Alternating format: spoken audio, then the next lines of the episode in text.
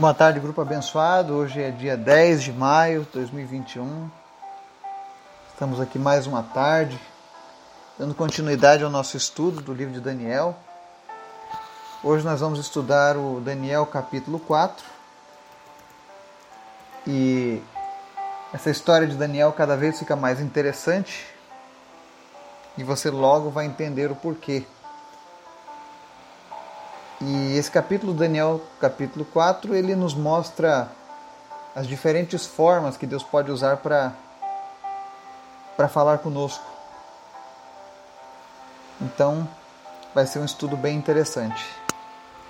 Lembrando que vamos continuar intensificando as nossas orações. Conto com as orações de todos vocês que vocês estejam constantemente lembrando desses nomes que nós estamos citando aqui no grupo. Em breve eu vou estar providenciando uma lista para que a gente possa estar divulgando os nomes com mais facilidade. Mas não cesse de orar. Nós servimos a um Deus grande que pode todas as coisas. Fiquei muito feliz hoje de ver o vídeo do Miguelzinho lá de Santa Catarina. Se ele estiver ouvindo isso, eu quero mandar um abraço para ele, para toda a sua família e dizer que nós estamos junto com vocês nesse momento e em nome de Jesus, o Senhor vai fazer a diferença na vida de vocês. Vocês não estão sozinhos. Amém? Quero convidar você agora para o nosso momento de oração. Amém? Senhor, tu és bom, tu és maravilhoso, a tua misericórdia dura para sempre. Obrigado, Jesus, porque o Senhor sempre atende o nosso clamor. O Senhor nos responde, o Senhor nos traz esperança, o Senhor nos alegra. O Senhor sempre nos mostra que vale a pena te servir, Jesus, porque tu és lindo, tu és maravilhoso. Obrigado, Senhor, por cada pessoa deste grupo, por cada guerreiro e cada guerreira que tem orado, intercedido todos os dias e tem buscado a tua presença. Que o teu Espírito Santo venha se manifestar na vida de cada um deles, transformando, abençoando, meu Deus, suprindo cada uma das suas necessidades. Obrigado por tudo e obrigado por cada pessoa, Pai. Nós queremos te apresentar em especial, Senhor, aqueles que estão enfermos nesse dia que lutam contra alguma doença, alguma dificuldade. Em nome de Jesus, nós confiamos em Ti, Senhor, porque Tu tens o poder em Tuas mãos. Basta apenas uma palavra Tua, Senhor. E todas essas pessoas que nós estamos orando aqui serão transformadas. Não importa o grau que a doença se encontre, o Senhor tem o poder de restaurar, de curar, de sarar. E é por isso que nós clamamos a Ti, Senhor, porque é do Senhor que vem o nosso socorro. E obrigado, Deus, por todas as vezes que o Senhor tem respondido às nossas orações. Obrigado, Jesus, porque o Senhor mudou o decreto que foi dado acerca da vida do Miguelzinho, lá em Santa Catarina. E nós te louvamos por isso, Pai. Obrigado, Jesus. Obrigado, Deus, pela tua misericórdia. Obrigado, Senhor, pelo teu amor. Continua fortalecendo aquela família, enchendo ela da tua graça, do teu Espírito Santo. Senhor, eu oro para que tu visites o Miguel nessa tarde. E em nome de Jesus, Pai, que não seja mais necessário aquele equipamento para respiração. Fortalece agora os pulmões dele, agora em nome de Jesus. Enquanto ele estiver ouvindo essa mensagem, Senhor, toca agora, Senhor, no sistema respiratório do Miguel e fortalece ele, ó Deus, de maneira que ele não precise mais de nenhum medicamento, que ele não precise de nenhum equipamento para facilitar a respiração. Em nome de Jesus. Que esse menino tenha o fôlego de um campeão, Pai. Que ele tenha o fôlego de um atleta a partir de agora, em nome de Jesus. Toca agora, Deus, na vida dessa criança, Senhor. Eu sei que tu tens grandes coisas reservadas para a vida dele, Pai. Em nome de Jesus, concede aos seus pais um vislumbre, Deus, daquilo que tu tem preparado na vida dessa criança. E em nome de Jesus, que ele cresça sempre saudável, sem nenhuma sequela, Pai. Em nome de Jesus. Visita também, meu Deus, o Severino, a Martizete, a Ângela. E toca agora, Deus, nas suas vistas, na sua saúde e restaura em nome de Jesus. Visita a dona Cícera, seu Justino. Visita a Miriam, a Marli. E traz cura em nome de Jesus. Te apresentamos também a Cassiane. Em nome do Senhor Jesus, Pai. Que ela saia dessa intubação. Que ela tenha, meu Deus, o seu filho novamente nos seus braços nós repreendemos agora o espírito de morte sobre a vida da Cassiane, sobre a vida do bebê. Que essa criança venha, meu Deus, saudável. Que o fato dela ter saído antes do tempo pode ter sido o tempo errado para os homens, mas para ti, meu Deus, eu tenho certeza que era o tempo certo para essa criança. E que o Senhor vai suprir a saúde e todas as necessidades dessa criança, Deus. Mas em nome de Jesus, restaura a saúde da Cassiane, Pai, é o que nós te clamamos nessa hora. Visita aqueles que lutam contra o câncer, Pai. O Renan, o José, o Alexandre, a Ana Paula, a Tiffany, a Maria Madalena, o Valdomiro, a Sandra, a Ana Maria, a Lúcia Maria de Freitas. Senhor, nós colocamos eles em tuas mãos. Porque o Senhor é o nosso melhor e maior recurso, Pai na cura. Só o Senhor tens o poder de curar o câncer completamente. Não importa o meio, se serão os médicos, se será um medicamento, o Senhor é quem cura, Senhor. Então visita eles agora, Deus, em nome de Jesus. Tira agora todas as dores que são causadas pelos, pelos, pelo câncer. Tira agora, meu Deus, toda a sensação de mal-estar, tumores. Nós ordenamos agora que vocês desapareçam que os caroços comecem a secar agora em nome de Jesus, que toda raiz de câncer seja expulsa agora do organismo em nome de Jesus.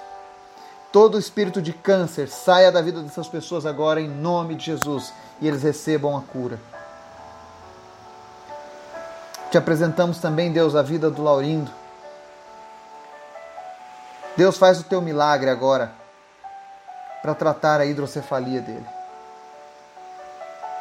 faz aquilo que nós não podemos fazer. Aquilo que poderia ser feito pelos homens já foi feito pela família, Deus.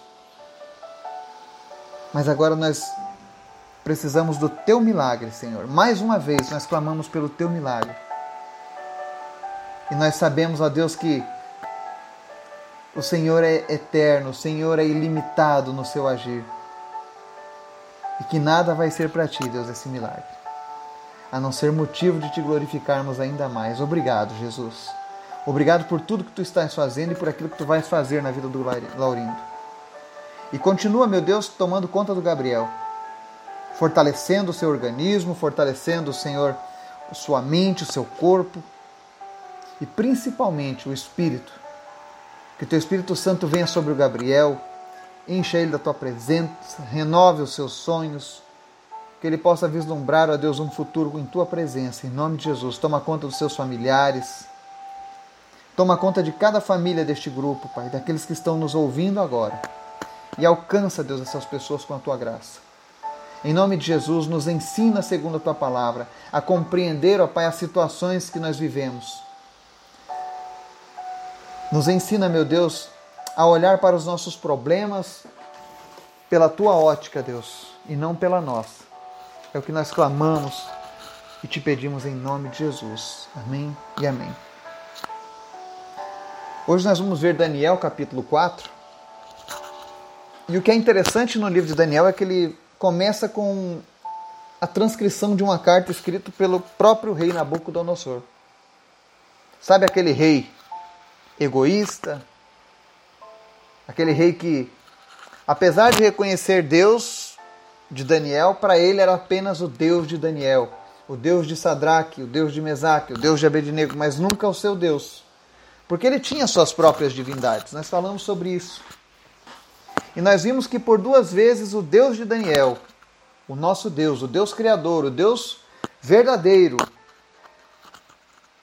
ele interviu na vida de Nabucodonosor. Mas ainda assim aquele homem continuava com a dureza do seu coração. E esse capítulo 4 ele vai nos mostrar que Deus começa então agora a mudar o coração de Nabucodonosor. Diferente do que aconteceu com, com o faraó do Egito, que endurecia seu coração, que teve o coração ainda mais endurecido, porque Deus conhecia o coração de Faraó. Deus sabia que ele não estava preocupado em servir a Deus, ele apenas queria se livrar das pragas. Às vezes as pessoas perguntam por que, que Deus endurecia o coração de Faraó. Deus conhece o coração dos homens. Deus jamais cometerá uma injustiça. Tenha certeza disso. Nada do que Deus faz é injusto, sempre será justo, porque Ele é um Deus justo. E devemos lembrar que o nosso Deus é o amor. E muitas vezes, por amor, nós somos obrigados a, a fazer valer a justiça, não é verdade? Por amar o que é certo, precisamos odiar o que é errado. É assim que nós devemos aprender com Deus. Mas sempre com justiça. E no rei Nabucodonosor ele cita o seguinte aqui nessa, nesse livro de Daniel. Vamos lá, capítulo 4, versículo 1. O rei Nabucodonosor aos homens de todos os povos, nações e línguas que vivem no mundo inteiro, paz e prosperidade. Tenho a satisfação de falar a vocês a respeito dos sinais e maravilhas que o Deus Altíssimo realizou em meu favor. Como são grandes os seus sinais, como são poderosas as suas maravilhas. O seu reino é um reino eterno e o seu domínio dura de geração em geração. Você olha que Nabucodonosor começa já diferente saudando a todos os povos, nações e línguas que ele governava com paz e prosperidade. E ele começa falando de maravilhas que foram realizadas pelo Deus Altíssimo em favor dele. Então você nota que ele escreve essa carta num tom de que Deus havia mudado alguma coisa na sua vida. Ele, e ele exalta a obra de Deus, dizendo que seus sinais são grandes, poderosas maravilhas, e o principal, que o reino de Deus é eterno e domínio dura de geração em geração. Então você nota que Nabucodonosor teve um encontro com Deus. Porque quando nós temos um encontro com Deus, o Senhor muda a nossa fala. Ele altera o nosso caráter. Ele já chama agora o Deus Altíssimo e não o Deus de Daniel. E aí ele segue, versículo 4.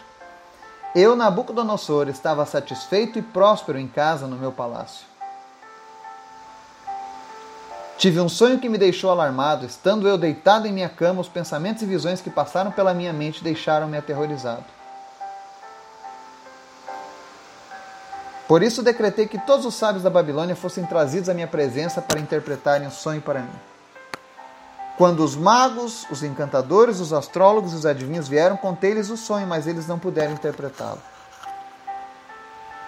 Aí nós vemos agora algo que Nabucodonosor estava vivendo ele disse que estava satisfeito e próspero em casa no meu palácio. Quantas vezes nós nos encontramos na nossa vida satisfeitos e prósperos em nossas casas, em nossos lares, em nossas vidas, não é verdade? Mas ele relata que de repente teve um sonho que começou a deixar ele alarmado. Pensamentos e visões que deixaram ele aterrorizado. Isso é algo que todos nós passamos em uma maior ou menor escala. Nada dura para sempre, a não ser o poder de Deus e a Sua palavra. Mas os momentos bons acabam e os momentos ruins também. A questão é como nós tratamos os problemas. Quando Nabucodonosor começou a se perturbar com aqueles sonhos que ele estava tendo novamente, a primeira coisa que ele fez foi chamar os seus magos, os seus encantadores, os seus adivinhos, isso mostra que Nabucodonosor, ainda naquele momento, quando começaram essas visões, ele ainda não havia sido tocado por Deus, porque ele continuava ainda seguindo as suas divindades, seguindo o método dos seus antepassados. E mesmo ele sabendo que da primeira vez os, os magos, os encantadores, os astrólogos e os adivinhos não resolveram o seu problema do sonho, Ainda assim, ele tentou mais uma vez dar crédito aos seus deuses, dar crédito às suas divindades, aos conhecimentos ocultos daqueles que eram conquistados por ele. Porque ele era devoto de um Deus. E aí ele diz assim, no verso 8: Porque mais uma vez aqueles magos haviam falhado. Mais uma vez eles se mostraram inúteis diante do nosso Deus. Portanto, quando você tiver um problema, não recorra a adivinhos, não recorra a astrólogos, não recorra a feiticeiros, a magos, porque eles não têm o poder de Deus. E Deus não se agrada dessa, desse, desse costume. A Bíblia diz que Deus abomina os adivinhos, que Deus abomina os feiticeiros. Deus abomina quem não usa a palavra de Deus ou o seu Espírito Santo como bússola. Mas aqueles homens, mais uma vez, foram chamados diante do rei e falharam. E aí no verso 8 ele segue: Por fim veio Daniel à minha presença e eu lhe contei o sonho. Ele é chamado Beltesazar, em homenagem ao nome do meu Deus. É o Espírito dos Santos de... e o Espírito dos Santos Deuses está nele. Eu disse: Beltesazar, chefe dos magos, sei que o Espírito dos Santos Deuses está em você e que nenhum mistério é difícil demais para você. Vou contar o meu sonho. Interprete-o para mim. Então o rei chama Daniel e ele explica: Olha, eu chamo Daniel de Beltesazar, em homenagem ao nome do meu Deus. O Espírito dos Santos Deus está nele. Você entende que essa é a forma pagã de como o rei Nabucodonosor ainda se, se, se, se relacionava com os deuses. Então ele traz aquele que ele havia batizado em homenagem ao seu Deus, que inclusive era um Deus falho, um Deus que não pode ajudar ele em nenhum desses momentos. Eu imagino quando alguém perguntava para Nabucodonosor, mas, mas rei, e o seu rei? E o seu Deus? Né? O Deus Bel. Não tem te ajudado? Não tem usado os seus astrólogos, os seus feiticeiros, os seus adivinhos? Ele vai dizer, não. O meu Deus Bel, ele é muito bom e tudo, mas ele não tem poder para essas coisas. Eu vou ter que chamar o Daniel, aquele que tem o Deus dos judeus. Porque aquele homem uma vez já foi usado. Eu imagino a vergonha do, do, do rei ao ter que contar isso. E eu vejo que tem pessoas que até hoje fazem isso, que insistem em seguir por outros caminhos que não são os caminhos de Deus. Mas quando os problemas acontecem e as suas divindades não conseguem atender, com certeza, eles sabem a quem chamar. E aqueles que têm o Espírito Santo de Deus sempre vão fazer a diferença.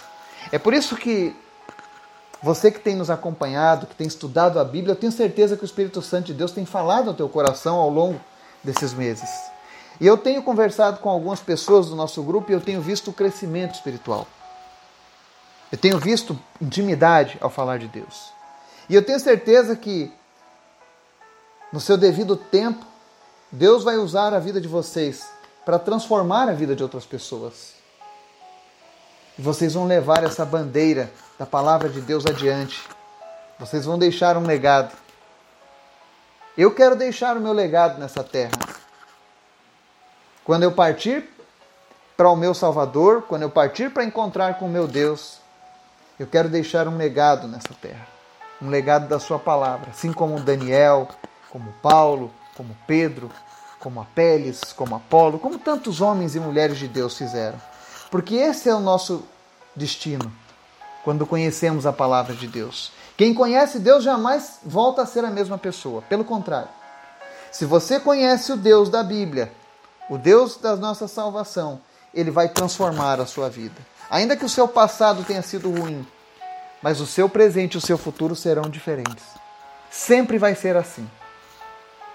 Então o rei vai lá e fala que Daniel tinha o espírito dos santos deuses, né? Nós não sabemos se ele estava se referindo à Trindade de uma maneira subjetiva, porque existem pessoas que tentam atacar a doutrina da Trindade, dizemos que somos politeístas, né? São três deuses, mas é um só, que se apresenta de três maneiras. Nós temos um estudo sobre a Trindade que foi feito no ano passado. Caso você precise, me peça e eu posso te enviar o link, tá? Mas ele segue. Estas são as visões que tive quando estava deitado em minha cama. Olhei e diante de mim estava uma árvore muito alta no meio da terra. A árvore cresceu tanto que a sua copa encostou no céu. Era visível até os confins da terra. Tinha belas folhas, muitos frutos e nela havia alimento para todos. Debaixo dela, os animais do campo achavam abrigo e as aves do céu viviam em seus galhos. Todas as criaturas se alimentavam daquela árvore. Nas visões que tive deitado em minha cama, olhei e vi diante de mim uma sentinela, um anjo que descia do céu. Ele gritou em alta voz: Derrubem a árvore, cortem os seus galhos, arranquem as suas folhas e espalhem os seus frutos. Fujam os animais de debaixo dela e as aves dos seus galhos. Mas deixem o toco e as suas raízes presos com ferro e bronze. Fique ele no chão, em meio à relva do campo. Ele será molhado com o orvalho do céu e com os animais comerá a grama da terra.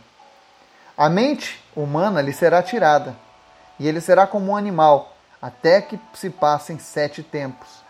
A decisão é anunciada por sentinelas. Os anjos declaram o veredicto, para que todos os que vivem saibam que o Altíssimo domina sobre os reinos dos homens, e os dá a quem quer, e põe no poder o mais simples dos homens. Esse é o sonho que eu, o rei Nabucodonosor, tive Agora, Beltesazar, diga-me o significado do sonho, pois nenhum dos sábios do meu reino consegue interpretá-lo para mim, exceto você, pois o Espírito dos Santos Deuses está em você. Então, nós vamos encerrar aqui o estudo de hoje até esse versículo. Ou seja, nós ouvimos o relato de qual era a visão que Nabucodonosor teve que aterrorizava tanto. E ele encerra clamando a Daniel, Beltesazar, diga-me o significado do sonho, pois nenhum dos sábios do meu reino consegue interpretá-lo para mim, exceto você, pois o Espírito dos santos deuses está em você. Parece estranho, né? Que o rei tenha convocado todos e não tenha convocado o príncipe dos sábios, Daniel. Mas a gente precisa entender que tudo isso foi a forma como Deus achou para trabalhar.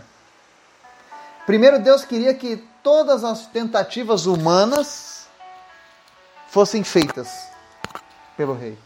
Ele tentou tudo aquilo que estava no seu alcance, no seu poder, no seu conhecimento. E muitas vezes, quando a gente estiver passando por uma luta, por um problema, e nós temos essa natureza, dificilmente a primeira pessoa que nós recorremos quando temos um problema é a Deus. Quando nós temos uma doença, nós vamos para o médico. E você tem que ir para o médico, não estou dizendo que não deve fazer isso. Mas o que eu quero te dizer é que busque Deus em primeiro lugar sempre. Porque Ele é quem tem a verdadeira solução. Se Ele vai usar os médicos, se Ele vai usar uma outra pessoa, não importa, mas Deus tem sempre uma solução.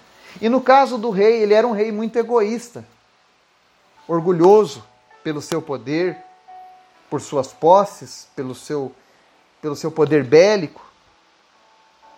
Mesmo ele tendo sido confrontado duas vezes pelo Deus dos céus, o Deus Altíssimo, o Deus das nossas vidas, ainda assim ele continuava arrogante.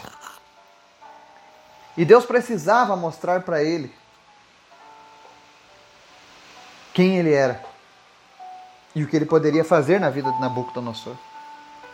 Então ele chama os seus astrólogos, faz tudo aquilo que os meios humanos podiam. E eu sei que tem pessoas que já passaram por isso, usaram todos os meios humanamente possíveis, recorreram a feiticeiros, adivinhos, astrólogos, encantadores, benzedoras e tudo mais, e nada deu certo, nem os melhores médicos. Mas Deus não deixa ninguém sem resposta. Tenha certeza de que Deus virá em teu favor. Porque quando nós começamos aqui esse texto, no versículo 2, Beltesazar está dizendo que tenho a satisfação de falar a vocês a respeito dos sinais e maravilhas que o Deus Altíssimo realizou em meu favor. Então, ainda que os, as, os métodos humanos tivessem falhado, ele reconhecia que tudo aquilo que estava acontecendo era em favor dele. Aprenda a ter o discernimento do que Deus está fazendo em sua vida. Às vezes as coisas parecem muito mal. Aquela visão deixou ele aterrorizado, aquele sonho. E amanhã nós vamos entender o que era esse sonho e o que Deus fez na vida de Nabucodonosor. Então continue ligado aos nossos estudos. Espero que você esteja aprendendo um pouco mais da Bíblia. Espero que você tenha gostado de estudar o livro de Daniel conosco. Que Jesus te abençoe e te dê o restante do dia na sua presença. Em nome de Jesus. Amém.